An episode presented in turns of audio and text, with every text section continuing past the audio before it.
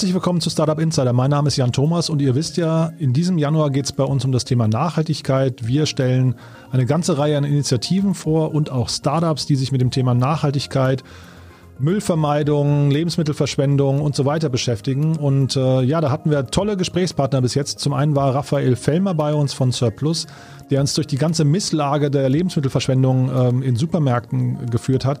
Ist ein sehr, sehr wichtiges Gespräch gewesen und vor allem auch eine wichtige Mission, finde ich. Von daher solltet ihr euch den Podcast mit Raphael auf jeden Fall nochmal anhören. Und vor wenigen Tagen ist ja der Podcast mit Inas Nur Eldin von Tomorrow online gegangen. Ein junges Team aus Hamburg, das das Thema Banking mit Nachhaltigkeit verbinden möchte super sympathisch, äh, unglaublich erfolgreich, hat eine sehr, sehr starke Nutzerbindung. Sieht man alleine daran, dass die Crowdfunding-Kampagne von denen extrem durch die Decke gegangen ist, wo sie drei Millionen Euro innerhalb von fünf Stunden einsammeln konnten. Also eine Wahnsinnsleistung und klares Indiz dafür, wie tief sie verankert sind, eben, ja, kann man fast sagen, in den Herzen der Nutzer. Und heute spreche ich mit Boris Wasmuth über ein Projekt, das hier in Berlin für sehr viel Furore gesorgt hat, äh, schon vor einem Jahr gegründet und äh, man kann sagen, eigentlich das Who is Who der deutschen Startup-Szene nimmt daran teil. Es geht um die Leaders for Climate Action. Eine sehr spannende Initiative, finde ich, die äh, ja versuchen möchte, quasi dieses man müsste doch mal was tun Gefühl irgendwie in die Realität zu überführen und dann eben auch noch mit der Startup-Denke zu kombinieren. Von daher ein sehr einzigartiges Projekt und sehr vorbildlich und ich freue mich, dass einer der Co-Initiatoren heute bei uns ist. Bei uns ist Boris Wasmuth im Hauptberuf eigentlich der Geschäftsführer von Game Duell äh, ja, man kann wahrscheinlich auch sagen, leider noch äh, im Digitalbeirat von Hertha BSC. Da hat er momentan nicht so viel zu lachen. Aber ähm, das äh, wahrscheinlich spannendste Projekt und warum er heute hier ist, ist äh, das Thema Leaders for Climate Action. Boris, ich freue mich sehr, dass du dir die Zeit genommen hast und äh, ja, herzlich willkommen bei uns im Podcast. Hallo. Hallo, hallo. Vielen Dank für die Einladung. Klasse. Boris, wir wollen äh, heute primär über Leaders for Climate Action sprechen, aber ähm, bevor wir damit einsteigen, erzähl doch mal kurz, wer du bist und äh, ich meine, die meisten werden dich kennen, du bist ja wirklich ein Urgestein der, der Szene hier, aber erzähl doch mal, stell dich doch mal kurz vor, wenn es geht. Ja, wie gesagt, Name Boris Wasmuth. Ich bin äh, aktuell Geschäftsführer und äh, also einer der zwei Geschäftsführer von GameDuell und auch einer der Co-Founder von dreien. Ähm, bin jetzt seit über 20 Jahren, seit 22 Jahren in Berlin und damals so in der ersten Dotcom-Welle, weiß keiner mehr, was ist eigentlich Dotcom wahrscheinlich, alles über Mobile geht, äh, damals von Köln nach Berlin gespült worden, in diesem Alando-Sog äh, äh, kamen ja viele nach Berlin. Und habe damals schon die erste die erste Plattform-Company gegründet mit DoYou, das war so eine Produktbewertungsplattform, und haben das drei Jahre lang gemacht und danach habe ich äh, GameLab mitgegründet und mache das seitdem mit, mit viel Spaß und Engagement. Mhm. Und jetzt scheint es dir dann ein bisschen langweilig zu werden, denn jetzt hast du ein neues Projekt gestartet mit ein paar, mit ein paar anderen Vorzeigeunternehmern aus Berlin. Ja, äh, langweilig ist mir nicht geworden. Ne? Da kann man gleich noch zu kommen, wenn du magst. Da, da, tut sich immer noch viel. Wir haben in den letzten Jahren viel gearbeitet, viel neu entwickelt und so weiter. So gar nicht. Und ich habe ja auch nebenbei äh, noch das Event Berlin 2.0 mit auf die Beine gestellt. Also langweilig ist mir nicht, habe ja auch noch eine große Familie. Ähm, also eher so die Notwendigkeit, dass wir gesehen haben, da tut sich viel. Äh, also das ist ein großes Problem, geht vor uns auf, keiner reagiert und da müsste doch was getan werden. Und Deutschland ist so ein sehr, sehr wichtiges Land in dem ganzen Klima-Crisis-Thema und die Zukunftswirtschaft auch, ne? so ein bisschen wie die junge Generation der, der Schüler und Studenten, so hat auch die Businesswelt äh, ihre jüngere Generation die Zukunftswirtschaft. Das ist nämlich die digitale Industrie. Ähm, und die kann doch leichter was tun. Ja, warum tut die denn nichts? Und dann haben wir uns mal umgehört und haben gemerkt, die wollen irgendwie alle doch was tun. Dann haben wir gesagt, lass uns das doch zusammen machen. Das macht mehr Spaß äh, und hat wahrscheinlich auch mehr Effekt und wir können mehr Synergien heben. Und so, so kam das so ein bisschen. Ne? Äh, dass wir gesagt haben, wir, äh, wir tun uns da mal zusammen und machen was. Ich kann da gerne mal tiefer drauf eingehen. Absolut, ja, ja, das, das müssen wir auch, denn ich glaube, das war Ende 2018, ne, wo das losging ähm, und ihr habt jetzt quasi das erste Jahr hinter euch. Vielleicht kannst du ja mal Revue passieren. Also zum einen, vielleicht kannst du noch mal kurz erzählen, wie das Ganze entstanden ist, wer da eigentlich so am Gründungstisch bei der, mhm. bei der, bei, der, bei der Geburt der Idee dabei saß und dann vielleicht, wie so das erste Jahr verlaufen ist. Ja, also das ist so ein, so ein bisschen so ein Mosaik, was da zusammengekommen ist. Also das ist so ein, Freundeskreis von mir mit Fabian Heilemann, Alex Artopé, äh, Fabian Löhmer und, und Ferry Heilemann, dann der Big Wave Surfer Sebastian Steutner. Ähm, ich hoffe, ich habe jetzt keinen vergessen. Und äh, saßen zusammen und haben gesagt, irgendwie ist das, geht hier doch was äh, äh, in die falsche Richtung. Und wir müssen irgendwas tun, was das angeht. Und hat Fabian schon mehr einen längeren Vortrag gehalten, da war ich beeindruckt, wie viel Wissen er da schon hat. Ähm, das war so der eine, der eine Baustein. Das andere war hier mit äh, Christoph Gras äh, von My Photobook, der Gründer, mit dem saß ich da schon oft zusammen und sagten uns, da wie kann das sein, dass auf allen Titelblättern der Zeitung steht, da haben wir eine Krise und keiner macht irgendwas. Ne? Also das war so, da haben wir gesagt, wir müssen doch was gründen. Und da sagte äh, Stoffel, ja, wir müssen eine Firma gründen. Und er hatte auch die Tomorrow Bank damit gegründet, ne? auch eine super Firma. Mhm. Äh, da haben wir gesagt, es reicht nicht, wenn wir jetzt irgendeine Firma gründen, es sei denn, wir machen jetzt das nächste Akku, äh, Batterien, äh, äh Batteriezellen-Startup und äh, werden Weltmarktführer, okay, aber die Wahrscheinlichkeit ist nicht so, nicht so hoch. Ähm, wir müssen irgendwas gründen, was systemisch ist. Wir müssen das System verändern. Und in diesem Kontext hat sich das zusammengetan. Und dann traf ich irgendwann Ostern zufällig Alex Samba und sagte, hey Alex, sag mal, wie ist denn das bei dir eigentlich? Äh, wie siehst du denn das Thema Klimakrise? Und da sagte er, ja, und sprach mir wirklich eins zu eins aus dem Mund und sagte, das ist ein Market Failure, also ein Marktversagen. Das ist ein systemisches Problem und das müssen wir fixen. Hab gesagt, ja, genau. Und ähm, was machen wir denn da? Dann sagt er, hm, lass uns irgendwas machen. Hab gesagt, ja, let's do it. Äh, und dann haben wir angefangen, habe ich Fabian, Ferry und so haben wir uns alles zusammengetan. Alle haben gesagt sofort, ich bin dabei, lass uns irgendwas machen. Wir wussten nur nicht genau, was wir machen wollten. Ne? Wir wussten das, aber nicht was. Also die Idee war eigentlich nur, dass wir was tun müssen. Und dann haben wir uns hingesetzt und haben gesagt, was wären denn die größten Hebel? Und kamen schnell zu dem Thema Market Failure, CO2-Bepreisung, ne? also Integration von negativen externen Effekten ähm, haben uns da mit Experten aus Deutschland, äh, hier mit Professor Edenhofer, aber auch in den USA mit dem Climate Leadership Council auseinandergesetzt, die auch der Nobelpreisträger haben, die das fordern. Also schon durchaus wissenschaftliche Koryphäen, die das ähm, supporten. Ähm, ausgetauscht und haben wir, das ist, das ist ein elementarer Hebel, um diese Klimakrise anzugehen. Ne? Wenn man da idealerweise eine internationale äh, Carbon Pricing Strategie fährt.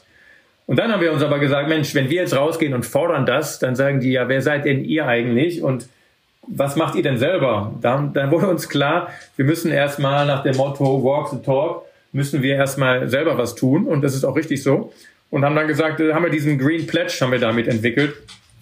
Ähm, in dem Sinne, dass wir sagen, wir müssen erstmal als Person selber messen, was wir eigentlich an CO2 emittieren jährlich, das reduzieren, den Rest offsetten und dann dieser Gedanke auch von äh, Leaders for Climate Action, also dieser Leadership-Gedanke, zu sagen, ich muss ja Hebel mit reinbringen. Wenn nur ich das mache, ist das toll, aber das Besondere auch an den Mitgliedern von äh, Leaders for Climate Action ist ja, dass sie ihre, ihre Hebelwirkung entfalten können, dass sie Unternehmen haben, Netzwerk haben und genau da ansetzen können. Und aber, das ist dann der, der große Impact, den wir haben können. Mhm, total spannend. Dieser Green Pledge, den musst du, glaube ich, mal erklären. Ich glaube, der ist nicht jedem sofort, äh, wahrscheinlich ist es ja das, der Kern von eurem, äh, von eurem Tun. Was beinhaltet der und was sind vielleicht auch so die, wenn ihr, ihr habt ja eine ganze Reihe an, an Zulauf mittlerweile. Ich habe auf eurer Webseite gesehen, das ist ja, ist ja eine gigantische Menge an wirklich auch bekannten Namen und Unternehmen, die da versammelt sind. Äh, wie ist da der Status und wonach wählt ihr die aus? Also vielleicht kannst du die beiden Dinge mal, also die Hürden, den Pledge und äh, wonach wählt ihr aus, nochmal erklären. Also der, der Green Pledge ist im Prinzip ein Dreisprung. Er sagt erstmal so nach dem Motto, you can't control what you can't measure. Misst doch erstmal persönlich. Ne? Also ich als Company Leader ähm, bin dann gefragt, meinen persönlichen Footprint zu messen. Das kann man in wenigen Minuten machen. Ne? Das ist auch so ein bisschen Kosten-Nutzen-Abwägung. Äh, wie, wie genau das sein muss. Und ich selber habe, dieses Jahr war es äh, ein, ein, deutlich einstellig, ne, bestimmt auch Corona-bedingt. Ne. Davor das Jahr war ich, glaube ich, bei elf oder zwölf Tonnen. Hm. Man kann das relativ schnell messen. Da kommen dann Flüge rein, wie viel Verkehr, wie viel Sachen man kauft, wie groß die Wohnung ist, mit wie vielen Leuten, wie viel man Auto fährt. Ne. Diese kommen da rein. Da haben wir auch mittlerweile einen eigenen, äh, so einen Calculator äh, entwickelt, den man bei uns nutzen kann. Das geht sehr schnell. Und wenn ich da gemessen habe, dann kann ich ähm, mich selber fragen, okay, wo kann ich ihn reduzieren? Hm, was ist denn mit den Flügen? Ach so, da bin ich nach München gefahren, da hatte ich ein VC-Treffen oder geflogen. Da kann ich es nicht mal nicht vielleicht mit dem Zug machen. Dann habe ich schon mal irgendwie eine halbe Tonne weniger so ungefähr äh, oder 300 Kilo CO2 äh, und, und kann dann sagen, was sind die nächsten, die Hebel eigentlich, um zu reduzieren. Wenn ich reduziert habe, dann sage ich, da geht jetzt vielleicht, ist es schwierig oder da will ich dann doch eine Ausnahme machen, da bin ich ein bisschen Klimasau vielleicht im Kleinen, aber äh, das wird dann äh, reduziert, äh, äh, geoffsettet letztendlich. Ne? Das mhm. heißt, da gehe ich dann hin und sage, diese Tonnen, die übrig sind, die werden dann geoffsettet. Ne? Das ist natürlich besser, wenn ich noch mehr reduzieren könnte, aber irgendwo haben wir alle die Grenzen. Ich glaube, das Offsetten musst du einmal kurz erklären, weil ja. das äh, ist für dich ein gängiger Begriff, das ist also quasi die Kompensation, ne? Genau, das ist die Kompensation. Das heißt, äh, in dem Maße, wie ich selber CO2 emittiere und das nicht reduzieren kann, wird irgendwo anders in der Welt wird das eingespart. Das heißt, da gibt es Projekte, wo zum Beispiel Wald geschützt wird, der vielleicht sonst theoretisch abgeholzt werden könnte. Oder es werden ähm, so Gaskocher in Afrika werden äh, verteilt, ähm, die holzen dann die Wälder nicht ab, um damit irgendwie ihr Abendbrot zu kochen. Ne? Mhm. Das heißt, es wird eine, ein Ausgleich irgendwo anders gemacht, der meine Kompensat der meinen äh, Footprint kompensiert. Genau, und jetzt habt ihr, wie gesagt, ich habe den Eindruck, ihr habt einen unglaublichen eine Sogwirkung entfaltet. Ne? Äh, also wahrscheinlich ist das einfach der Netzwerkeffekt von euch. Ihr kennt sehr viele Leute und habt die mhm. eben auch angezündet, ne? angesteckt quasi. Genau, ja, das war ist jetzt auch äh, nicht überraschend, aber es ist schön zu sehen, dass wir mittlerweile haben wir fast 1000 Mitglieder auf der Plattform, also mit 978 glaube ich stand heute und mit, mit über 120.000 Mitarbeitern ne, und 5 Millionen äh, Tonnen CO2 sind schon kompensiert und ähm, ähm, das ist also das ist eine, eine Menge, ne? Mhm. Da, also, in, also nicht äh, Tonnen, sorry, in, äh, in äh, Euro glaube ich und das sind glaube ich, ich habe es gerade stehen, 350.000 Tonnen kompensiert. Also schon eine Menge, was da passiert ist. Und dieser Community-Gedanke, ich glaube, der ist sehr überzeugend, dass die, und das war auch unser Learning am Anfang, ich glaube, da haben wir es alle verstanden, sagen, ja, ich habe auch Spiegel, ich habe auch Zeiten alles gelesen, ich weiß schon in den Basics über die Klimakrise Bescheid, aber alle haben sich so ein bisschen machtlos gefühlt und gesagt, na, jetzt, was soll ich denn jetzt machen? Ich alleine, okay, was soll ich, ich kann jetzt weniger Auto fahren oder ist jetzt weniger, weniger Fleisch, alles schön und gut, aber das wird nicht die Klimakrise retten. Und dass wir dann sagen, wir, wir machen das zusammen, das ist, glaube ich, ein sehr gutes Argument und auch sehr, ein sehr valides Argument, dass, dass man auch mehr erreichen kann. Und das überzeugt viele da mitzumachen, ne? weil man ist natürlich immer auch eine Kosten-Nutzen-Abwägung, was kann ich selber tun. Und die Leute haben einfach auch Bock zu sagen, ich mache bei so einer coolen Community mit. Und wir veranstalten regelmäßig Events. Wir haben alle drei Monate so ein Climate Action Breakfast. Das haben wir jetzt äh, vor zwei, drei Wochen, glaube ich, wieder gehabt. Hatten da tolle Speaker bei. Und man sieht, dass die Leute wirklich mit Leidenschaft und Engagement dabei sind. Mhm. Und diese Leute, die dabei sind, kannst du mal erzählen, wie, wie ihr die auswählt? Gibt es da Kriterien? Also gibt es, ähm, ich glaube, was sehr spannend ist, gibt es auch für euch äh, Ausschlusskriterien? Also gibt es zum Beispiel Industrien, die ihr nicht dabei haben möchtet? Oder sagt ihr einfach, jeder, der quasi kompensieren möchte, der sich diesem Green Pledge unterordnen möchte, der kann dabei sein? Im Prinzip schon. Also unser Fokus ist gerade noch auf der Digitalindustrie. Ne? Also wenn jetzt ein Stahlhersteller kommen würde, wäre das nicht unser Ansprechpartner. Mhm. Ne? Natürlich wäre es spannend, mit denen zu reden, zu sagen, wie könnt ihr da Sachen anders machen. Mhm. Äh, aber unser Fokus ist momentan noch auf der Digitalindustrie. Ist aber auch, dass wir, also ein, ein ähm, Punkt bei uns ist, dass wir auch andere Industrien inspirieren möchten. Möchten mhm. sagen, guck mal, wir können das. Für uns vielleicht einfacher als bei euch vielleicht, aber ist einfacher heißt nicht, dass es bei euch nicht möglich ist, wenn es bei uns ein bisschen einfach ist. Geht doch mal, fangt wir erst mal an. Ne? Das ist das Typische, die Leute fangen erst gar nicht an, haben so passives Denken, sagen, warum es nicht geht, anstatt mal zu überlegen, was kann ich denn schon machen? Also wir möchten auch andere Industrien inspirieren, aber Fokus ist äh, Stand heute noch Digitalindustrie. Mhm. Und am Anfang haben wir natürlich, sind wir in unserem Netzwerk, äh, ging das wirklich nur über Mund-zu-Mund-Propaganda. Mittlerweile ist da auch viel Presse schon ähm, ähm, hat darüber geschrieben und jetzt werden wir sehr viel aktiv auch angeschrieben. Mhm. Und viele Leute, auch große Firmen, möchten mitmachen. Mhm. Aber ähm, ich, trotzdem, ich würde es gerne mal verstehen, äh, Boris, nochmal an, anhand von ein paar Beispielen, ohne jetzt jemand da irgendwie zu sehr in den Scheinwerfer zu stellen. Mhm. Aber ihr habt zum Beispiel Volocopter mit dabei, ihr habt Zalando mit dabei, ihr habt ja. mein, mein Müsli mit dabei.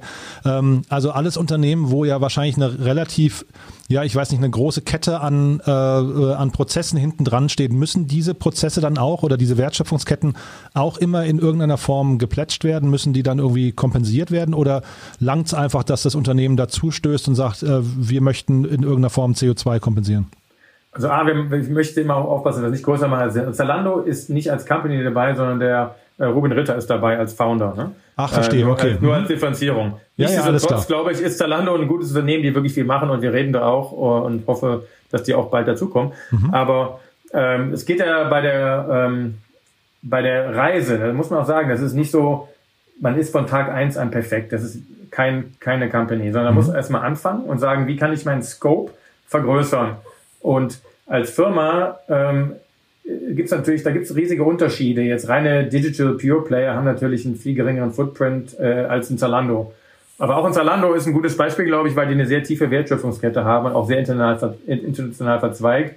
Und die wollen, glaube ich, ab, wenn ich es richtig in Erinnerung habe, ab 2025 nur noch CO2-neutrale äh, Fashion auf der Plattform haben. Was natürlich mhm. ein großes Statement ist, wenn das Europas größter ähm, Hersteller sagt oder mhm. Modehändler sagt, mhm. äh, Modehändler sagt. Ne? Und ähm, das heißt, die Companies müssen gucken, was sind die verschiedenen Scopes. Scope 1 und 2 ist so Office und Business Model direkt, aber das kann, wenn das die ganze Wertschöpfungskette reingeht, das wäre dann Scope 3. Das mhm. ist momentan nicht unser äh, Fokus, aber das ist natürlich, wo wir langfristig hin müssen. Mhm. Andersrum ausgedrückt, wenn alle Companies der Welt Fokus 1, äh, Scope 1 und 2 machen würden, gäbe es keinen Scope 3. Ne? Weil das ist ja immer, aber da sind wir natürlich noch nicht. Ne? Deshalb mhm. ist gut, dass so große Player, die auch eine Signalwirkung haben, wie Zalando, dass die da eine Vorreiterrolle einnehmen. Hm. Ich habe jetzt speziell nach denen gefragt, weil ähm, da, und das ist das ist ja auch die Chance eigentlich für euch, ne, wenn man so perspektivisch denken würde, mhm. ähm, dass man ja zum Beispiel, also sag mal, ein Modehersteller hat ja, sag mal, vielleicht so ein bisschen den Konflikt, den inneren äh, internen Konflikt, dass man ja eigentlich nicht Fast Fashion produzieren möchte, mhm. zeitgleich aber umsatzgetrieben sein muss. Und da, da entsteht ja, ja. ein, ein super spannendes Reibungsfeld. Absolut. Und, und deswegen frage ich so konkret nach denen, wonach ihr hinterher aussucht und sagt, oder, oder winkt ihr erstmal jeden durch und sagt, nee, Hauptsache diese Stufe 1 wird mitgemacht. Ja, Stufe 1 und 2 sind schon Must und da muss man mitgehen. Mhm. Ähm, Scope 3 nicht. Ne? Das ist nicht, wo wir den Firmen heute ähm, Vorgaben machen können und auch nicht wollen, weil das ist mhm. natürlich eine schwierige Sache, aber wir wollen die Leute erstmal mitnehmen. Das mhm. Wichtige ist so, der Gedanke, äh, es ist einfach erstmal reinzukommen und dann gehen wir zusammen auf die Reise. Und jetzt ist es besser, ein bisschen was zu tun, erstmal als gar nichts. Und wir merken, dass der viele Firmen eine wunderbare Evolution haben und sagen, ah, ich habe verstanden, ist ja gar nicht so schwer, ach, wenn ich das mache. Ähm, und was wir tun, was ich super cool finde, ist, wir bauen jetzt gerade zum Beispiel Zalando E-Commerce-Bereich. Wir haben einen Reduction Guide gerade gebaut über E-Commerce und wir haben Slack-Gruppen, wo dann die Climate Officers, also die Klimaschutzbeauftragten, von diesen Verticals, wie zum Beispiel E-Commerce, sich zusammentun und sagen, wir helfen uns gegenseitig, ja, tauschen uns aus, wie wir klimaneutral werden können. Und das fassen wir, dieses Wissen dann zusammen und stellen das allen zur Verfügung. Mhm. Das heißt, immer so ein Best Practice Expertise für die jeweilige Branche und sagen, hier, das könnt ihr haben. Wunderbar. Ne? Das mhm. kann man auch in anderen Branchen dann machen. Und das ist natürlich sehr wertvoll, weil das Wissen ist nun mal äh, wahrscheinlich neben der Liebe die einzige Ressource, äh, die mehr wird, wenn man sie teilt. Und das ist das Besondere, glaube ich, daran, dass wir dieses Wissen äh, nehmen, sammeln, teilen und alle mhm. haben das und sagen, mhm. ich muss nicht das Rad neu erfinden. Mhm. Naja, zumal ich, also ich finde es deswegen toll, weil, ähm, also ich, ich teile total diesen, diesen Blick von dir oder von euch, dass man irgendwie weiß, es muss was passieren, aber irgendwie keiner was gemacht hat. Und eigentlich ist ja Deutschland total oder deutsche Unternehmen auch total privilegiert. Also wer, wenn nicht wir, ne? Absolut, absolut. Ja, ich glaube auch, ähm, Deutschland hat da eine, eine ganz besondere Rolle. Ähm, und das war bei uns am Anfang auch so, wir sind unsicher, ja, wir was machen, aber nur in Deutschland. Und dann haben wir mit vielen Leuten gesprochen, auch mit Politikern, mit Wissenschaftlern äh, oder unter anderem äh, mit dem Climate Leadership Council in den USA. Und der sagte uns was sehr Interessantes. Er sagte damals, was ein, ähm, ähm, der Ted Halstead, leider ist der letztes Jahr ähm, gestorben beim Unfall, beim Wanderunfall, aber der hat diesen Climate Leadership Council mitgegründet. Und da hatten wir ein sehr prägendes Interview, äh, ein, ein Gespräch mit dem nachts äh, per, per Zoom. Und der hat, wie gesagt, hat diese ganzen Nobelpreisträger um sich herum und versucht das in der USA umzusetzen, ähm, was jetzt hoffentlich wieder einfacher wird oder möglich wird. Mhm. Und der sagte uns, guys, uh, you in Germany, you have a very special role. If you can make it happen in Germany, kill yourself to make it happen. ähm, und da sagt man, warum denn eigentlich? So sagt er, ja, weil äh, Deutschland ist von der Bevölkerung also von den Bevölkerung, den Wählern, von der politischen Landschaft äh, und von der Wichtigkeit sind wir genau an dem Sweet Spot. Sagen, wenn wir das schaffen, ein Role Model zu sein, dann äh, auf uns guckt die Welt. Ne? Vielleicht nicht China jetzt, ne? vielleicht auch nicht immer USA, aber viele andere Länder gucken, wenn Deutschland das nicht schafft und nicht macht, ja, warum sollen wir das denn machen? Ne? Mhm. Ich glaube, diese Leadership-Rolle, die kommt Deutschland zu, jetzt natürlich auch äh, durch die EU-Kommission äh, mit, ähm, mit von der Leyen oder den Vorsitz, der jetzt gerade war, ist natürlich nochmal eine ganz besondere Exponiertheit von Deutschland. Mhm. Und wie sind denn die ähm, Effekte jetzt international? Seht ihr da schon? Also ihr, ihr expandiert ja, habe ich mitbekommen. Ne? Das heißt also irgendwie mhm. wird das Ganze auch internationalisiert. Wo steht ihr da gerade?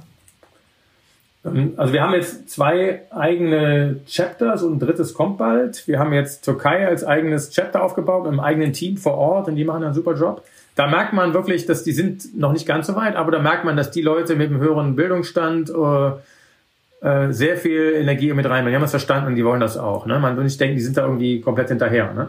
Ähm, da gibt es auch sehr viele Companies, die mitmachen wollen und nicht nur digitale Companies. Das gleiche in äh, gut Dänemark, äh, also Skandinavien ist uns leider äh, immer voraus ein bisschen. Ne? Die sind da sehr passionate dahinter. Wir haben Dänemark ein eigenes Chapter und dann haben wir noch Leute durch Israel, auch in den USA ein paar, ähm, die, die, die Members sind, aber eigene Chapters haben wir dann nochmal eins, was jetzt bald startet in Australien mit auch einem sehr kompetenten Team.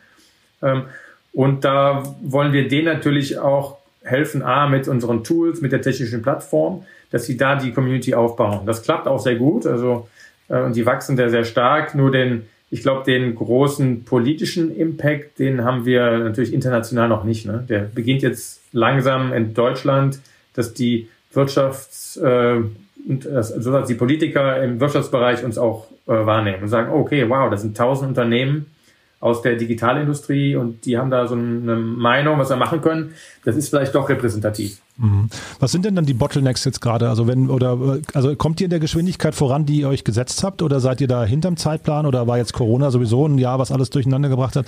Oder was sind Bottlenecks, wo ihr vielleicht eine Wunschliste habt, die aber einfach noch nicht erfüllbar ist?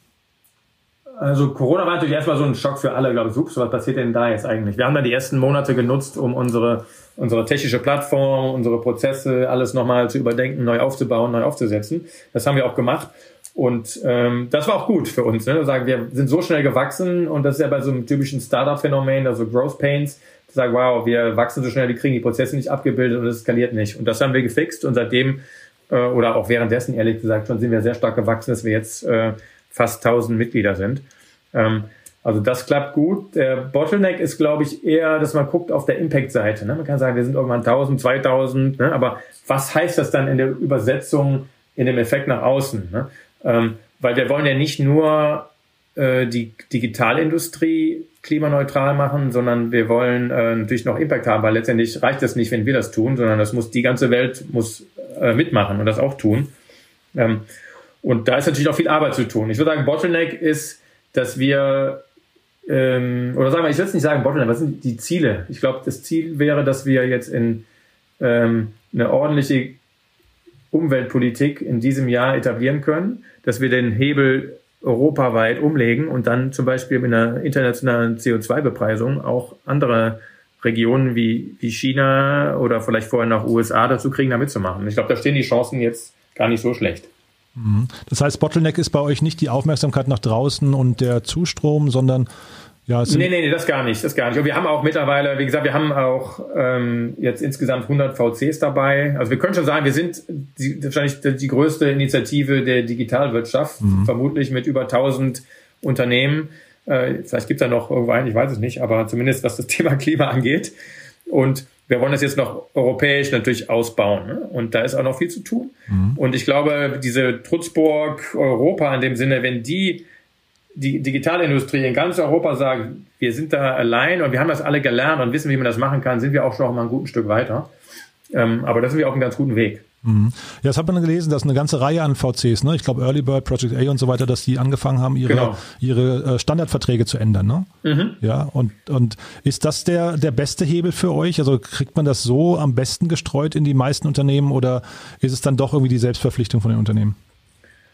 Ja, ich, ich weiß nicht genau, wie viel neue Unternehmen jetzt jeden Monat finanziert werden. Es gibt ja das Neuportfolio, Bestandsportfolio, aber ich glaube, wichtig ist das Zeichen mhm. dass die Leute sehen, wow, okay, ich habe das gehört, die Finanzwelt ähm, steht jetzt dahinter, mhm. da ändert sich was und ich muss mich irgendwie anpassen, um da mitzumachen. Die meisten mhm. wollen das ja auch. Und das mhm. ist ja auch nicht so teuer und das ist meistens auch nicht so schwer. Ne? Außer, mhm. außer ich bin jetzt vielleicht ein Kreuzfahrt äh, und dann äh, Vermittler oder sowas, mhm. dann ist es vielleicht ein bisschen schwieriger, da auf Scope 3 oder äh, auf, auf Scope 2 sogar das zu machen. Ähm, aber die, das Zeichen und das nehmen die Leute wirklich wahr, da tut sich was. Und das sind nicht so irgendwie die, die grünen Treehugger, ähm, die fordern das, sondern ist die Finanzindustrie, die sagt, wir machen da auch mit. Mhm. Und da kommen demnächst auch noch weitere News, aber äh, da tut sich gerade eine Menge. Ne? Mhm. Und das ganze Thema so äh, Stranded Assets, äh, äh, Carbon Bubble, unter dem Stichwort sollte man sich mal ein bisschen durchlesen, äh, wie viel Geld da gerade in äh, Fossil fossilen Energien gebunden ist, wo die Leute gar nicht wissen, die ganzen Investoren, wie, die wollen alle schnell raus, aber wissen nicht, wo sie ihr Geld hin tun sollen momentan. Ne? Mhm. Und das Ding wird eventuell die größte Bubble ever werden, wenn, wenn, man dem glaubt, was man so liest von den Experten. Mhm. Ja, selbst BlackRock und sowas, ne? das sind ja alles Unternehmen, genau. die jetzt plötzlich anfangen, sich klar zu positionieren. Wenn du sagst, die wissen nicht, wo sie rein investieren sollen, ist das jetzt eine große Chance für Startups? Oh ja, ich glaube, ich glaube, dass wir, ähm, das ist so mein, mein Glauben und von dem, was ich lese und ich rede ja wirklich mit vielen Leuten gerade, ähm, dass wir eine riesen Opportunity haben. Und wenn man mal guckt jetzt vor, das ist ja vielleicht der Vorteil, wenn man jetzt schon lange mal in einer Industrie drin ist. Ähm, äh, Digitalindustrie der letzten 22 Jahre, soweit kann ich das verfolgen. Da gab es halt diesen kurzen Hype am Anfang, dann gab es die, die Bubble ist ge, geplatzt und dann haben die Leute alle gesagt, ja, dieses Internet, das ist doch irgendwie Quark und so. Ne? Äh, ich weiß, da kamen Leute zu mir und sagten, Boris, deine Idee mit dem Internet, das war ja ganz schön, aber war ja irgendwie klar, dass das nicht klappt. Ne? ähm, und habe gesagt, ja, mag sein, ne? und habe trotzdem weitergemacht. Und ich meine Prognose ist, dass wir in 10 oder 20 Jahren zurückgucken werden und wir sagen, Mensch, so wie wir jetzt die Digitalindustrie zum Teil so ein bisschen die Wirtschaft zum Teil verschlafen haben und sagen, da hat eigentlich, da hätten wir überproportional profitieren können von und nicht nur den USA die ganzen großen Player überlassen, werden wir hoffentlich nicht in 10, 20 Jahren zurückgucken und sagen, Mensch, da war doch eine mega Opportunity, weil die ganze Welt wird sich ändern müssen. Das steht ja gar nicht mehr in Frage. Ne? Zu sagen, was wird in den nächsten passieren? Wir müssen äh, ganz klar die Welt in den nächsten paar Jahren auf äh, äh, Carbon Neutral, also CO2-neutral stellen. Und das wird wahrscheinlich die größte Änderung geben, die die Menschheit jemals verbracht hat. Das ist mal ganz meta High-Level gesprochen. Mhm. Sagen, okay, das heißt, wir müssen einmal die Welt auf den Kopf drehen. Und da sollen dann keine äh, Opportunities für Unternehmen da sein, für, für Startups mit Digital- und Tech-Kompetenz. Ah, das ist schwer zu glauben. Ne? Ich glaube ehrlich gesagt, da besteht eine Riesenmöglichkeit. Mhm. Ja? Und jetzt kann man einfach mal gucken, was passiert denn gerade in der, in der Automobilindustrie. Ja, da weiß ich noch, da hat, äh, äh, da war, glaube ich, Flo Heinmann bei unserem Berlin 2.0 Event, glaube ich, vor boah, drei, vier, fünf Jahren. Und da hat er so Zahlen zitiert. Ne? Und natürlich hat er keine bessere, weil er ist, er ist schlau. Er hat damals gesagt, die Automobilindustrie ähm, hat damals ähm, gesagt, uns gehen hier irgendwie drei, vier, fünf Millionen Arbeitsplätze flöten, ne? wenn die, äh, wenn Electromobility kommt und so weiter. Ähm, er hat natürlich auch nur zitiert, was die Studien sagen. Und Jetzt gerade vor, vor zwei, drei Wochen war noch eine vom Fraunhofer Institut eine Studie, die sagen, ah, ist alles doch nicht so schlimm. Ist gar nicht so schlimm. Sind übrigens doch nur irgendwie, weiß ich, ein paar hunderttausend. Äh, aber die meisten werden woanders wieder aufgebaut. Also es ist wahrscheinlich vielleicht nicht Net Zero, aber es ist überhaupt nicht schlimm. Und letztendlich haben wir immer so viel Angst vor Veränderung, genau wie damals Digitalindustrie. Oh, alle Jobs gehen flöten. Ne? In Wahrheit ähm, ist es ja dann doch ganz anders gekommen. Mhm. Na, ich, glaub, ich der, glaube, ja. der Terminus Arbeitsplätze gehen verloren ist, glaube ich, auch an sich erstmal, äh, der ist total schlecht gewählt, ne? weil es gehen ja keine Arbeitsplätze verloren, wir müssen uns einfach nur weiterentwickeln. Genau, das einzig Konstante ist der Wandel. Und es geht einfach weiter. Ob wir das wollen oder nicht, interessiert auch keinen. Mhm. Ne? Sondern die, äh, jetzt kann man nehmen Automobilindustrie, die äh, in China, da gibt es, glaube ich, 200 Startups für Elektroautomobilität. Okay, ja, und wir warten darauf, möglichst lange an den alten Technologien ähm, festzuhalten und nicht den Wandel zu gehen. Was passiert? Mittlerweile in Tesla, ich glaube, Elon Musk ist seit vorgestern der reichste Mann der Welt. Mhm. Äh, die Firma Tesla ist mehr wert als äh, BMW, Ford, Toyota und wer auch immer zusammen so ungefähr. Ne? Aber das ist ein wow. Börsenwert, das muss man auch sehen, ne? Ja, ja, klar, ja. klar. Aber, aber der Börsenwert, äh, der, ähm, der rechnet ja die Zukunft mit ein. Mhm. Ja. Klar, jetzt ist da jetzt über Offsetting, was die drin haben, äh, bin ich bei dir. Aber mal so als, äh, als Maßstab zu sehen, ähm, wofür wir uns, wovor wir uns ständig, ähm, äh, wo wir Angst haben und vor dem Wandel. Na, ich wollte nur, weil äh, nicht, dass man jetzt ja. eine Bubble vielleicht mit Tesla irgendwie als Maßstab plötzlich ja, ja, sieht. Ne? Absolut, ne? das, das ist, glaube ich, ein bisschen gefährlich. Aber vielleicht nochmal zurück zu den, zu den Startup-Chancen. Also welche Felder würdest du denn, wenn du jetzt nochmal beginnen würdest, welche würdest du denn beackern? Na, ich, ich kann ja nicht sagen, guck mal da und da genau rein, aber äh, ich glaube, eine gute Marktanalyse ist gut und oft sind ja so High-Level-Studien, ähm, die man, die man lesen kann, dann doch irgendwie wahr, sagen, das sind so Felder, die, äh, die interessant werden. Ich glaube, das Ganze ähm, so Datenthemen bei äh, Klima, also Climate Tech in dem ganzen Bereich ist, glaube ich, super spannend. Ne? Und mhm. da gibt es jetzt Startups wie Planetly, wie, äh, wie heißen sie, Plan, Plan A, mhm. ähm, die da diese Messungen machen und das aber Klima, auf einem neuen ja. Niveau machen. Ja, mhm. genau, Klima, die App. Äh, also ich glaube, das ist so äh, erstmal ein bisschen das Naheliegendste. Ne? Mhm. Ähm, dann aber Mobility, also zur ganzen Effizienzsteigerung ist, glaube ich, ein sehr spannendes Thema. Äh, dann habe ich heute gelesen, äh, was war das hier? Äh, diese Fahrradfirma, es geht auch in Automobil rein. Ne? Ich glaube, Automobilbau wird eine Menge Com Compet äh, Competition kriegen, mhm. ähm, auch von kleineren Startups. Ne? Da gibt es ja auch immer mehr. Die äh, Canyon, glaube ich, macht das ist auch ein Auto, sind genau. von von äh, von äh, High Performance Bikes zu Autos. Ne? Das mhm. wird einfacher sein, da reinzusteigen. Ne? Dann geht Apple wahrscheinlich da rein. Und da müssen wir sich mal gucken, wie sieht denn Mobility in, äh, in fünf oder zehn Jahren aus und welche mhm. Nischen ergeben sich da. Ne? Ich glaube, so High Level kann man das nicht sagen, aber da wird es extrem viel Opportunities geben. Und das muss man sich mal genau anschauen. Ähm, und ich glaube, nach einer guten Marktanalyse hat man wahrscheinlich zehn Ideen. Mhm. Aber das ist das gleiche, was ich vorhin meinte, ne? Auch äh, Flixbus, die wahrscheinlich die Gründer sind dann bei euch dabei. Und auch da ist es natürlich so, also äh, jetzt hat Corona gezeigt, dass man auch nicht immer reisen muss. Du hast ja vorhin an dem Beispiel mhm. VC in München äh, besuchen, mal eben im Flieger, hast du es ja auch schon genannt. Mhm. Vieles geht ja mittlerweile digital, das haben wir jetzt dieses oder letztes Jahr gelernt. Und äh, von daher ist ja dann eigentlich auch da wieder so eine interne Spannung eigentlich, will man Leute überhaupt zum Reisen bringen oder will man nicht eigentlich gucken, dass der Mensch nicht immer mobil ist und vielleicht versucht, mehr von zu Hause aus zu machen? Genau, also ich glaube, dass das eine, eine wichtige Sache ist. Äh, warum muss man diese ganzen Reisen machen? Also mhm. viele äh, Leute wollen das ja auch gar nicht. Ne? Mhm. Und jetzt haben wir plötzlich gemerkt, es geht. Ah, mhm. okay, ich kann trotzdem, ich habe Mitarbeiter, die, das habe ich von anderen Leuten auch gehört, die haben die, die kamen vor einem halben Jahr in die Firma, habe ich nie gesehen und dann habe ich den vor zwei Wochen oder sowas im Büro getroffen, zufällig gesagt, oh Mann, du bist ja 1,90 groß. Ich wusste gar nicht, dass du so ein Riese bist. Ne? Äh, und trotzdem habe ich mich ihm schon sehr nah gefühlt. Ich dachte, ich kenne ihn seit langem, weil wir so oft gesprochen haben über Zoom mhm. und dann plötzlich sieht man die Leute persönlich. Also man kann auch da äh, Beziehungen aufbauen über äh, über Zoom-Konferenzen oder über Videoconferencing. Mhm.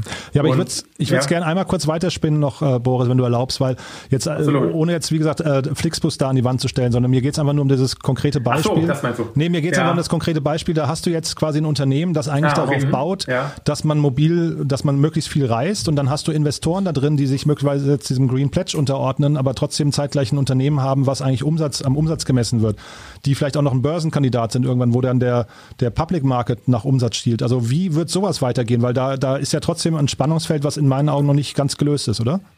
Ja, genau, ist ein bisschen, kannst du sagen, ist wie bei Zalando. Die Leute genau. ne, äh, kaufen die jetzt, äh, wollen wir die dazu animieren, weniger zu kaufen. Ja, Patagonia hat das gemacht, ne? Die sagt, die sagen, glaube ich, kauf nichts mehr, repariert. Ne? Mhm. Aber ist natürlich auch deren Brand-DNA, ist ein bisschen was anderes. Bei Plattformen wie Zalando oder Flixbus als Company äh, haben die natürlich ein bisschen diesen, diesen, diesen Konflikt, aber ich glaube, das ist kein echter Konflikt, weil die Leute, es ist mal angenommen, die Leute würden jetzt äh, würden weniger reisen, weil sie sagen, ich mache mehr Zoom-Conferencing und so weiter, habe dann, weiß ich, 20 Prozent weniger ähm, weniger Reiseaktivitäten in den nächsten Jahren, aber dann äh, 50 Prozent mehr bei den äh, klimaneutralen Anbietern. Dann hätte doch Flixbus gewonnen. Mhm. Netto. Ne? Mhm. Und ich glaube, das ist die, wenn jetzt äh, bei Zalando das gleiche, wenn die Leute sagen, oh, ich, äh, ich will bei einer Plattform kaufen, die, die was die sich was für ähm, die was für Sustainability tut und sich da einsetzt, gehe ich zu Zalando und kaufe halt da äh, da die guten Sachen. Ne? Mhm. Kauf vielleicht ein bisschen weniger als sonst, aber mach es da. Ich glaube, es geht mehr um eine Konzentrierung und um so eine Ressourcenlenkung als ähm, als diesen internen Konflikt. Weil die letzte die Frage ist ja, kannibali kannibalisiere ich mich selber oder macht das jemand anders? Ne? Mhm. Und äh, ich glaube, die Kannibalisierung ist dann irgendwann net positiv sogar. Also dass man mhm. sogar was davon hat. Und sag mal, du hast vorhin ja schon von der Leyen angesprochen. Ähm, wie ist denn eure, euer Blick auf den, auf den Staat, auf die Regierung? Weil also jetzt hat man in den Corona-Zeiten gesehen, Hilfsprogramme für Lufthansa, für TUI, fossile Energien werden irgendwie noch durchfinanziert bis in die 30er rein. Also wie ist da euer Blick? Sind die, also folgen die euch oder sind die ja eher tatsächlich, oder auch eine, eine Bahn ist ja auch ein, ein Staatskonzern, äh, ist der Staat irgendwie gebunden, weil irgendwie, ja, weiß nicht, äh, ist der handlungsunfähig, weil da zu viel hinten dran hängt? Ja, ich meine, so ein, so ein Politiker ist ja in der Regel ein Stimmenmaximierer, ne? Stimmen und wahrscheinlich so Wahlgeldmaximierer, mhm. was dann auch in die Stimmen reingeht. Gucken, wo kriegt er seine, seine äh, Lobby gebunden und wo kann er die Stimmen maximieren. Und ähm, die Friday for Future Bewegung hat da schon mal extrem viel gemacht. Ne? Mhm. Also das haben wir von vielen zurückgespielt bekommen. Wow, da, da sind die erstmal aufgewacht. Weil die haben, glaube ich, in den letzten Jahren sehr stark auf die Stimme der Industrie gehört was natürlich nicht immer falsch ist, aber was doch sehr einseitig ist. Und die Industrie hat gesagt, warum sollen wir uns wandeln? Läuft doch gerade gut. Äh, wir wollen ja keine, ähm, keine Bepreisung haben für CO2, dann haben wir einen internationalen Nachteil, weil die anderen machen das nicht und so weiter. Und das war ein System, was in sich ähm, funktioniert hat, aber natürlich die negativen externen Effekte produziert hat. Mhm. Und das geht darum, dass wir ein System ändern müssen und nicht nur eine Sache. Und so eine Systemänderung braucht man natürlich eine Menge Kraft und da müssen so externe Forces oft reinkommen und sagen, okay, wir knacken das System jetzt. Und ich glaube, da ist ähm, Fridays for Future ein ganz, ganz wichtiger Player da gewesen. Und jetzt kommen wir als, als weiterer Player rein und sagen, da gibt es übrigens eine ganze Industrie, die fragt auch danach. Und das ist schon etwas, was die Politik jetzt wahrnimmt, zunehmend. Ne? Bisher haben die sehr stark halt mit der alten, traditionellen Industrie wie Chemie, äh, Auto etc. gesprochen. Die hatten keinen Grund zum Wandel und die hatten ja auch wenig Optionen, weil Elektromobilität kann man ja auch in Deutschland nicht von heute auf morgen herbeizaubern. Da fehlt ja auch noch ein Großteil der Struktur. Ne? Mhm. Da muss auch die Politik helfen. Und ich glaube, Politik lebt vor allem da, davon, dass sie jetzt wirklich Druck kriegt. Ne? Mhm. Druck, dass es ja dieses Jahr eine Wahl gibt und dass sie da gerne alle an der Macht bleiben möchten. Mhm. Und wenn du jetzt mit Politikern an einem Tisch sitzen würdest, also Merkel oder Altmaier, ich weiß gar nicht, wer für euch jetzt die, die ähm, wichtigsten Handlungs- oder Entscheider wären, ja, aber was wären denn so eure Forderungen? Also wo, an welchen Stellen muss denn die Politik jetzt noch dringend nachbessern?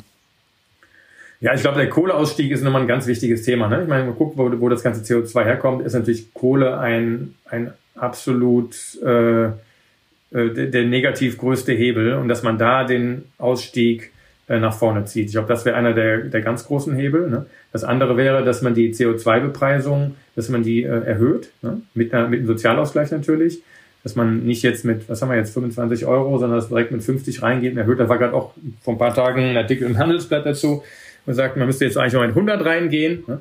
Auf jeden Fall ab 50 beginnt erst eine Lenkungswirkung. Und da hat natürlich die Politik gerade Angst, dass dann so die, der Populismus in Deutschland hochschäumt, wenn wir eine CO2-Bepreisung machen, weil da kein Sozialausgleich ist. Weil man guckt nach Frankreich, aber in Frankreich sind halt eine Menge andere Sachen noch passiert mit der Geldwestenbewegung. Mhm. Und äh, ich glaube, der Sozialausgleich ist super wichtig. Ja? Ähm, nichtsdestotrotz äh, brauchen wir eine Lenkungswirkung, sonst wird sich da nichts tun. Dann werden wir sagen, wir haben wieder jetzt fünf Maßnahmen beschlossen, in drei Jahren merken wir, ach, wir haben wieder, letztendlich haben wir doch alle mehr CO2 ausgestoßen übel. Was machen wir denn dann? Das ist ein bisschen so wie Corona-Maßnahmen. Man macht es dann nicht, nicht stark genug. Ähm, und dann sieht man keinen Effekt und wundert sich dann. Mhm. Ja, das Tolle an der Digitalindustrie oder Startup-Szene ist ja, dass sie sehr ungeduldig ist. Ne? Also ihr seid ja quasi auf Geschwindigkeit getrimmt. Genau. Ähm, also das ist ja, glaube ich, in dem Punkt ist das, glaube ich, sehr wichtig. Ich habe mich nur vorhin eingangs, als du gesagt hast, wie das Ganze entstanden ist äh, in euren G Gesprächen da im Urlaub, da hast du gesagt, ihr wolltet was Systemisches machen und äh, also ihr würdet jetzt nicht anfangen, irgendwie ein Startup zu gründen, was dann Batterien entwickelt oder sowas. Und da habe ich mich schon gefragt, äh, ist ein, ist ein Startup-Unternehmer nicht eigentlich, also wenn jetzt alle Startup-Unternehmer, die irgendwie, ich weiß nicht, so fragwürdige Modelle oder irgendwie, ich weiß nicht, irgendwie Modelle, die die Welt eigentlich nicht braucht, äh, machen, also die, die, die sowas machen, wenn die anfangen würden zu shiften auf richtig coole, nachhaltige Themen, ist, hat das nicht trotzdem einen riesen Effekt? Ja, man kann ja aber erstmal anfangen zu sagen, ich habe das Unternehmen. Die werden ja nicht sagen, ich mache mein Unternehmen zu, 100 Leute werden entlassen, weil es ist nicht, äh, braucht die Welt nicht oder so. Ne? Das wird ja jetzt auch nicht passieren, weil wenn es die Firma gibt, dann will die Welt es ja irgendwie haben, sonst mhm. wird es nicht finanziert werden wahrscheinlich. Mhm. Ne? Irgendeinen Nutzen muss es ja schaffen. Aber da könnten ähm, wir jetzt mal viele Unternehmen durchgehen, wo ich trotzdem noch ein Fragezeichen dran machen würde, ob sie finanziert werden müssten und ob die Welt, also das ist ja noch ein anderes genau, Thema. Dann, ne? Das ist ja, genau, aber ich glaube, da, da, ist ja die freie Marktwirtschaft, glaube ich, hat da schon irgendwie äh, eine Rechtfertigung. Und mhm. ich bin ja auch nicht da, keiner ist, glaube ich, dafür, die freie Marktwirtschaft jetzt zu untergraben, sondern es braucht, ein paar, es braucht ein paar äh, Regulierungen. Da muss der Staat muss halt vor allem die das Marktversagen fixen. Ich verstehe auch nicht, wie man mal sagt immer Marktwirtschaft, Marktwirtschaft. Ja, aber äh, alle, die von uns BWL und VWL studiert haben, da gibt es ein Marktversagen. Lass uns doch dann den Markt fixen, wenn wir den Markt haben wollen. Mhm. Wir reden über Markt über Marktwirtschaft, aber die ist kaputt in dem Punkt. Ne? Mhm. Deshalb ein Markt braucht halt auch Pflege. Ein Markt äh, ist wie ein Garten, der muss gepflegt werden und da müssen, muss auch die Politik dabei helfen, die richtigen Incentives zu setzen und die richtigen Impulse zu setzen. Mhm. Ja, bin ich, bin ich bei dir. Ähm, sag mal, ihr bekommt ja jetzt nicht nur positives Feedback. Ne? Wir, ich, äh, wir hatten im Vorfeld mal ganz kurz uns ausgetauscht. Ähm, es, es gab ein deutsches Startups-Podcast, ähm, da, da wurde eure Bewegung ziemlich ziemlich kritisiert. Ähm, wir wollen da jetzt nicht zu sehr drauf eingehen, aber da war zum Beispiel das, der Begriff, der da immer wieder mitschwingt, ist Ablasshandel. Ähm, ist das so ein, also was sagst du den Leuten, die jetzt sagen, das ist so ein Greenwashing für eigentlich die, die Rich Kids der Startup-Szene, die im Prinzip eigentlich mit dem Privatjet ist, glaube ich, da immer das Beispiel, mit dem Privatjet nach London fliegen oder nach in die USA, da ein Meeting machen und wieder zurück und dann aber eben in der Lage sind, das teuer zu kompensieren. Was sagst du so jemandem? Uh, also äh, Du hattest mir ja im Vorfeld gesagt, dass du mich mal darauf ansprechen sollst. Ich habe mir das immer so kurz ein bisschen angehört und ähm, die Kritik, äh, die, die ich da rausgehört habe, und da ist auch was dran. Ich höre mir auch gerne Kritik an. Also erstmal vorab, wir sind auch wir, auch wir sind nicht perfekt. Ne? Äh, wir haben zwar ein Core-Team, die das machen. Wir sind alles parallel auch noch Unternehmen. Wir machen das nebenbei. Ne? Natürlich mit einem Core-Team, die da Vollgas geben. Ne? Ähm, und wir sind nicht perfekt. No way. Ne? Aber wir sagen, wir machen was. Und wir werden jeden Tag besser. Und das ist seit anderthalb Jahren so, dass wir jeden Tag ein bisschen besser werden. Deshalb ich höre mir die Kritik gerne an. Und ähm, in manchen Punkten, ich glaube, das war Sven Schmitz oder sowas, glaube ich, der hat ja da durchaus recht. Und äh, die Punkte, die ich mir da nochmal notiert hatte, waren, Zum einen ähm, ist Offsetting, glaube ich, ne? Mhm. Ähm, ist nicht die ist nicht die Lösung. Das ist irgendwie Ablasshandel. Ja, da hast du recht. Äh, das ist nicht die Lösung.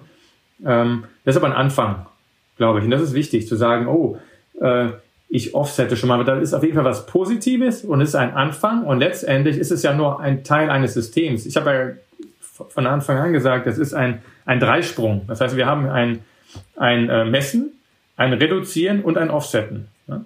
Das sind drei Teile und die gehören auch zusammen. Wenn ich jetzt immer nur offsette und sage, ich fliege jetzt mal mit äh, Business äh, oder First Class nach äh, Hawaii zum Surfen und offsette das dann, das ist nicht so cool. Ne? Ähm, ich glaube, das muss man sehen. Aber äh, es ist ein Teil, es ist wichtig und es ist, hat auch einen realen Impact. Ne? Und natürlich muss man sich gucken, wo wird geoffset, wie viel Geld wird geoffset, was für Projekte sind das. Zum Beispiel gibt es einen Unterschied, ob ich jetzt einen Flug offsette. Ähm, da gibt, ich kann Sustainable Aviation Fuel kaufen. Ne? Das ist dann ziemlich teuer. Ne? Das habe ich bei meinem letzten Flug gemacht. Das, da war der Flugpreis dann, glaube ich, doppelt so teuer, weil das momentan auch sehr teuer ist. Ne? Das kann man bei über die Lufthansa irgendwie kann man das kaufen. Da wird dann Sustainable Aviation Fuel in, nicht in deine Maschine, aber in die Flotte mit eingetankt. Das ist teurer, aber du hast sozusagen Direct Offsetting, auch nicht zu 100 Prozent, aber sehr gut. Ne? Und natürlich Wichtige ist, aber das stimme ich zu, ist die Reduktion. Ne? Das andere, was da glaube ich kam als Punkt, war Privatjets. Ich kenne jetzt nicht jeden dieser tausend Leute so gut, dass ich weiß, was die privat machen, wie die fliegen. Aber ich kenne jetzt keinen, der ein Privatjet hat. Ne? Ich weiß nicht, ob Sven Schmitz da weiß, was ein Privatjet ist, aber eine, ein, ein Sport-Hobby-Pilot ist kein Private Jet. Ne? Mhm. Das ist nochmal was anderes. Ne? Und wenn man von hier nach Düsseldorf mit einem Sport-Hobbyflieger fliegt, dann ist das nicht cool, nee, aber äh, es ist auch kein Privatjet. Aber wie auch immer, wie gesagt, ich sage nicht, es ist nicht perfekt und ähm, ich kenne zwei Leute, die haben so einen Sportflieger und davon einen, ich habe heute mit Fabian äh, Heilemann nochmal gesprochen, weil er wurde da auch, glaube ich, irgendwann öffentlich erwähnt. Und ich kann nur sagen, der liebt das Fliegen, der hat seinen, seinen Pilotenschein gemacht, liebt das Fliegen und hatte, hatte eine kleine Sportmaschine eine Propellermaschine, glaube ich, und hat sie verkauft. Ne? Schweren Herzens. Ne? Schrieb er mir eben noch, ich habe sie schweren Herz verkauft, aber ich sehe ein, klimatechnisch ist das nicht okay und hat die verkauft jetzt. Ne? Ist vor drei Wochen der Kaufvertrag äh, weg und so. Er hat also wirklich Walk Your Talk gemacht und hat sich davon getrennt. Ne? Kann man natürlich, jetzt kann man wieder weitere Kritikpunkte suchen. Ja, aber hat er ja früher gehabt oder whatever. Mhm. Oder ganz andere. Gibt es aber noch jemand anders? Das kann sein. Wir sind nicht perfekt, aber wir machen, glaube ich, eine Menge gute Sachen. Und sonst kenne ich keinen. Also ich kenne überhaupt keinen, der Privatjet hat. Ne? Mhm. Das nur dazu nochmal. Das andere war, glaube ich, von, äh, was er noch sagt, das war die Rolle von Deutschland, da hatte ich eben schon. Du hast gesagt, sorry, Sven, aber da stimme ich dir nicht zu. Deutschland ist ein absoluter Key Player in dem ganzen Konstrukt. Ja, die ähm, Arbeitsplätze hat er nochmal, ja, ja. ne, die Arbeitsplatzgefahr haben wir aber auch gerade schon ein bisschen besprochen, dass da irgendwie zwei Millionen Arbeitsplätze an der Automobilindustrie hängen würden. Ähm, ja, das klingt so ein bisschen äh, gestrig, ne? muss man leider ist sagen. Ist ja. gestrig, äh, bisschen reaktionär auch zu sagen, wo ist denn die Chance dabei? Und ich glaube, das war aber auch vor einem Jahr, glaube ich, als genau, er das sagte. Ja, muss man auch fair sein. Äh, hatten wahrscheinlich keine besseren Infos, jetzt sieht's anders aus. Äh, dann lass uns doch die Daten von heute nehmen mhm. und positiv nach vorne gucken. Mhm. Ähm, das, der, der dritte oder vierte Punkt hier war die Digitalindustrie. Hatte ich auch schon eben gesagt, ja, da war die Kritik, ja, für euch ist es ja einfach. Ja, weil es für uns einfach ist, deshalb fangen wir an. Ist doch kein Grund zu sagen, wir machen jetzt nichts, weil es einfach ist. Ja. Sagen, ah, okay, ist einfach da, dann machen wir nichts. Mhm. Äh, das ist doch ein Call to Action, zu sagen, wir machen jetzt was. Total. Gibt es denn darüber hinaus andere Kritik, die euch äh, angetragen wird, also an eurem Konstrukt? Gibt es da Dinge, an denen ihr noch arbeiten müsst? Na, ich glaube, ein wesentlicher Punkt ist, glaube ich, schon auch, was, was Werner sagte, ist dieses Offsetting versus Reduktion. Mhm. Und da arbeiten wir aktiv dran. Das ist eine große Herausforderung. Wir machen da viel und mhm. viele Firmen machen da auch wirklich aktiv mit. Also da sind mhm. wir dran. Ähm, ich hatte auch mit dem Rubin Ritter von äh, Zalando da vor ein paar Wochen ein Gespräch, der sagte auch, wir müssen gucken, dass wir eine wirkliche Reduktion hinkriegen, denn ähm, wir müssen, wenn wir das 1,5 Grad Ziel erreichen wollen, dann muss sich in den nächsten acht Jahren, muss die Welt sich einmal auf den Kopf stellen. Mhm. Und da sind wir natürlich nur ein kleiner Baustein dabei. Aber das heißt, es muss massiven Wandel geben und wir müssen wirklich gucken, dass wir reduzieren. Das ist das letztendlich das Wichtigste. Ne? Mhm. Das ist das Prinzip, nachdem wir nach dem Leitstern, äh, nachdem wir jetzt vorangehen müssen. Deshalb Kritik hin oder her, ja, aber wir müssen, äh, und das ist die fundamentale Wahrheit, wir müssen das CO2-Budget, was jetzt aufgebraucht ist, ne, da müssen wir weg von, ne? mhm. dass wir das nicht mehr in dem Maße weitermachen können. Und dann sag noch mal ganz kurz zum Schluss jetzt mal was zu den Kosten, äh, wenn jetzt ein Unternehmen mitmachen möchte bei euch. Mit welchen Kosten hat das, also vielleicht Einstiegskosten? Da hast du vorhin gesagt, es geht also auch da in, in verschiedenen Stufen los. Aber womit hat man da zu rechnen? Ich habe versucht mal so anhand der, äh, ihr habt ja mehrere Zahlen bei euch auf der Website auch veröffentlicht. Das, also sind wahrscheinlich so ungefähr 15, 16 Euro pro, ähm, pro Tonne, die man dann irgendwie aufwenden muss, ne? die man, wenn man die einsparen möchte. Äh, du meinst es als Kompensation? Als Kompensation, entschuldige, ja, ja genau. Mhm. Genau, da gibt es verschiedene Sachen. Also es geht erstmal darum, sich bei uns zu registrieren, äh, kostet gar nichts. Dann als Company Leader den eigenen Footprint zu berechnen, kostet auch nichts. Den dann auszugleichen, kostet dann ein bisschen was, aber das ist nicht so viel. Also sind, weiß ich nicht, 100 bis 3, 4, 500 Euro vielleicht maximal mhm. im Jahr. Äh, für die Firma sind es dann, ähm, wenn, wenn du das dann mit 15 Euro aufsetzen würdest, sind es dann, ähm, was ich, zwischen 1 und 10.000 Euro vielleicht. Mhm. Je nach Größe der Firma, aber es geht da wirklich bei den meisten nicht fundamental ins Geld. Ne? Mhm. Also das ist, äh, ist wirklich noch im grünen Bereich. Abgesehen davon, es wird ja sowieso kommen. Ne? Und das Schöne ist ja auch, man kann das ja auch ein bisschen schön rechnen, dass man sagt, äh, die CO2-Bepreisung wird sowieso kommen. Je mehr ich reduziere, desto weniger muss ich offsetten und der Druck kommt sowieso. Ich mache mich doch lieber jetzt bereit. Mhm. Das war schön, was der Niklas Ösberg da sagte vor bei unserer Pressekonferenz. Mhm. Er sagte, wir werden in den nächsten zwei Jahren, also werden wir uns verdoppeln.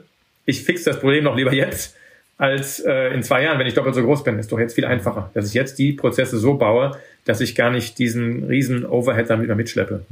Die kann ich übrigens jedem empfehlen. Die Pressekonferenz habe ich damals gesehen. Die, ah. die ist, glaube ich, die ist, glaube ich, als Stream auch noch online, nehme ich an. Ähm, also ist auf jeden Fall sehr sehenswert. Da saßen ja, also da saßen ja, glaube ich, fünf, sechs Leute von euch auf der Bühne ähm, und haben das, haben das Konzept, glaube ich, sehr gut äh, und plakativ erklärt. Mhm. Haben wir denn was Wichtiges vergessen, Boris? Also, ähm, äh, nee, nur gerade wurde, wurde die Pressekonferenz ja? ansprechen. Was ich, was ich spannend finde, und da muss man mal gucken, ich glaube, ähm, das ist auch so ein Prinzip von LFTA, ist, dass wir, wir wollen positiv an die Sache rangehen, wir wollen die Leute mitnehmen und wir wollen wissenschaftlich arbeiten, wir sind auch für Kritik offen und wir machen eigentlich alles perfekt. Ne? Was mir damals bei der Pressekonferenz danach so ein bisschen erschrocken gemerkt habe, ist, wir hatten dann, glaube ich, eine Stunde später 53 äh, Daumen nach unten oder sowas und einen nach oben. Das ich, wie kann das denn sein? Ne? Das, das ist wirklich richtig. scheinbar, ne? ja, das, das äh, kommt, glaube ich, daher, dass es wirklich, das wird in, in irgendwelchen verschwörungstheoretischen Kreisen rumgereist und die haben da, ob das jetzt Bots sind oder irgendwelche Mitarbeiter, die das dann sofort versuchen zu dissen. Das ist schon erschreckend. Ne? Also wie viel, wie viel Lobby da noch gemacht wird gegen äh, eine vernünftige Klimapolitik. Das fand ich schon ein bisschen erschreckend. Mhm. Sucht ihr eigentlich Mitarbeiter? Also äh, habt ihr schon ein Kernteam auch äh, irgendwie, das ihr fest auf der Payroll habt oder ist das tatsächlich alles noch, äh, sag mal, Haupt, Haupt äh, nebenberuflich, aber äh, ehrenamtlich? Ähm, nee, nee, wir haben da schon ein Kernteam. Wir suchen auch gerade noch einen festen Mitarbeiter. Ich weiß nicht, ob die Job Description schon draußen ist, aber wir suchen bitte mal auf unserer Seite gucken, lfca.earth. Mhm. Ähm, bitte drauf gucken, wir suchen da aktuell Leute. Und Thema Mitarbeiter, vielleicht da ist auch noch ein wichtiger Satz. Äh, wir haben ja eben schon über die Konsumenten gesprochen, die mittlerweile äh, eher grün kaufen auch ne, und was haben wollen. Wir haben über die Wähler gesprochen, die eher äh, Klima wählen. Mhm. Ähm, und ich glaube auch bei den Mitarbeitern ist das, und das ist einer der Bottleneck von vielen Companies ist, gute Mitarbeiter zu finden, dass da mittlerweile ein ganz essentieller Entscheidungsfaktor für die Jobwahl ist, wie verhält sich die Firma im sozialen Kontext, ne? also auch im grünen Kontext. Und das habe ich ja ähm, im Gespräch mit dem Frank Brinkmann von University Music vor zwei, drei Wochen gehabt. Er sagte auch, meine Mitarbeiter verlangen, dass wir da richtig ordentlich am Ball sind und was tun, substanziell. Mhm. Ne? Und das äh, ist, glaube ich, wo es hingeht. Ne? Also viele Firmen ist das schon so. Und das wird nur noch zunehmen. Mhm. Das heißt, wie macht denn ein Unternehmen, das dann äh, sich jetzt gut aufstellt, wie macht das das hinterher sichtbar auf der Webseite? Also äh, ohne sich dann jetzt auch irgendwie zu sehr über den grünen Klee zu loben. Was sind denn da so, so Effekte? Also äh, wird das zur Selbstverständlichkeit einfach oder äh, habt ihr ein Siegel, was man dann irgendwie einbaut oder wie läuft das? Wir haben auch so ein, so ein Siegel, ne? das kann man sich auch einbinden. Ja, ich glaube, der, der Punkt ist, glaube ich, Transparenz. Und da sind wir dabei, das auch noch besser zu machen. Und das äh, zum Beispiel für Game Duel, ich weiß gar nicht, ob wir es jetzt genau drauf haben, aber das wird dann auch kommen. Mhm. Ähm, dass wir sagen, wir, wir zeigen einfach, was wir haben. Warum zeigen nicht einfach alle ähm, Companies, welchen Footprint sie haben, wo der herkommt und was sie tun. Mhm. Das ist doch gar nicht so schwer. Ne? Die Leute wissen das doch. Man muss sich auch nicht verschämen und sagen, hey, so ist es halt heute. Die Frage ist doch, wie gehe ich von da, wo ich heute bin, in die Zukunft? Mhm. Was kann ich da besser machen? Das ist doch die Frage. Und das ist auch einer der Prinzipien bei LFCA ist Fuck History sondern sagen wir, es ist egal, was war, äh, heute ist heute. Lass uns doch mal die Zukunft gemeinsam gestalten. Mhm. Ja, und dann ist ja wahrscheinlich der Bewerber auch so ein bisschen wie so ein Konsument. Ne? Da, da muss man wahrscheinlich auch die Nachfrage beim Bewerber noch ein bisschen, bisschen schärfen, dass der immer danach fragt, weil ich glaube, dann äh, erzeugst du auch von der Seite aus Druck. Ne? Ja, ja, klar. Viele fragen jetzt nicht so aktiv. Die sagen, na, vielleicht ist eine komische Firma, die machen da gar nichts. Dann mhm. gehe ich zu anderen, die das aktiv sagen. Mhm. Wir hatten äh, letztens zwei Leute, die haben bei uns unterschrieben und das war scheinbar der Tipping Point, dass sie gesagt haben, ihr macht da so viel, finde ich super, ihr seid die richtige Firma. Wenn ihr das macht, seid ihr bestimmt auch in anderen Bereichen eine, eine gute Company für mich. Mhm. Du hast vorhin so ein bisschen verklausuliert oder, oder nicht, nicht ausgeführt, was jetzt so an großen News noch kommt, aber was äh, vielleicht nochmal so ein kurzer Ausblick fürs nächste Jahr. Was, was erwartest du denn von 2021? Na, ich glaube, dass die, äh, also dass wir international noch einen größeren Footprint machen können, auch noch einige sehr große Companies dazu holen. Äh, wir planen eine, äh, eine Climate Action Week, so soll sie, glaube ich, dann heißen. Wir wissen es noch nicht genau, wir haben heute noch ein Meeting dazu, ähm, wo wir sagen, wir nehmen alle großen Digitalfirmen in mindestens Deutschland, vielleicht Europa und sagen, wir machen eine Woche lang, zeigen wir mal, ähm, was wir was wir selber an Climate Actions machen und hebeln die ganze Userbase. Und da sind wir gerade dabei, das äh, aufzusetzen. Also so, das so der interne Arbeitstitel war Green Week, zu sagen, eine Woche lang gehen wirklich alle Vollgas. Und da sind dann haben wir schon Zusagen von vielen großen Companies. Das soll jetzt in Q1 oder Q2 kommen. Und ähm, das wird auf jeden Fall nochmal einiges an Impact bringen. Mhm. Das andere ist, glaube ich, die Finanzwelt. Da versuchen wir uns auch noch ähm, noch besser aufzustellen. Und natürlich in der Politik jetzt zur Bundestagswahl wird das spannend, dass wir auch als Zukunftsindustrie da als Stimme gehört werden. Mhm. Ich frage dich jetzt mal nicht, was du wählen wirst, ne? Ähm, aber ich habe schon alles fast, also ja gut, äh, nicht rechts außen, das würde ich niemals wählen, weil das ist für mich antidemokratisch.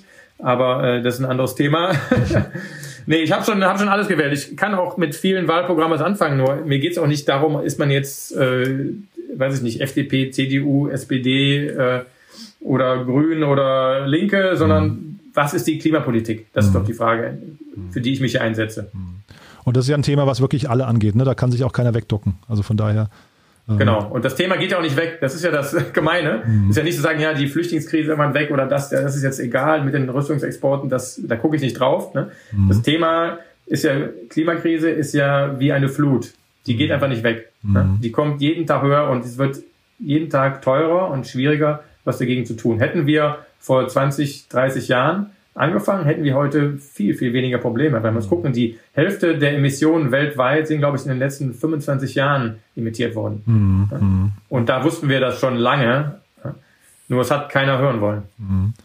Und dann vielleicht nochmal zum Schluss, apropos, es geht nicht mehr weg, die Corona-Krise geht ja hoffentlich bald weg. Wie geht es denn Berlin 2.0?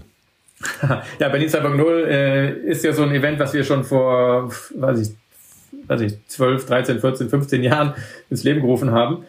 Und das ist. Musst du vielleicht einmal kurz erzählen, was ja, es ist? Ja, ja. Genau. Mhm. Das ist so ein Event, das veranstalten wir auch alle sechs Monate in Berlin, wo wir so die Creme de la Creme der Digitalindustrie, der Gründer äh, einladen und die dann auch alle kommen. Das ist das Besondere, weil wir haben ja alle tausend Einladungen, aber die kommen da alle gerne, ja, weil die anderen auch alle kommen.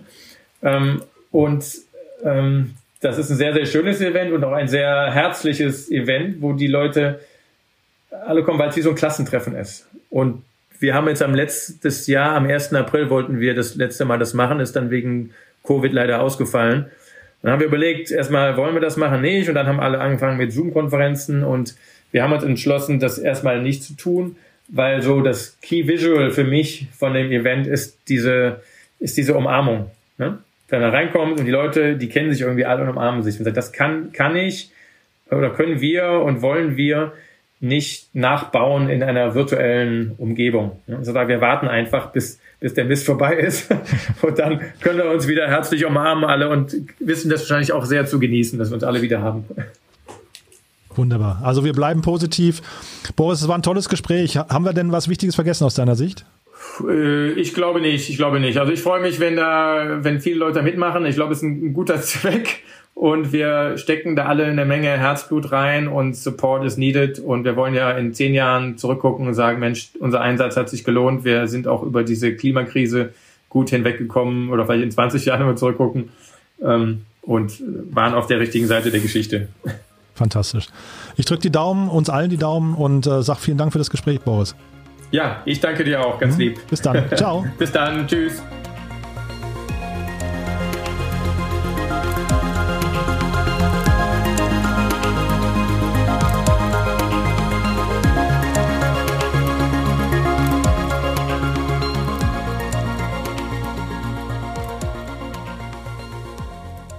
Ja, das war also Boris Wasmuth von den Leaders for Climate Action.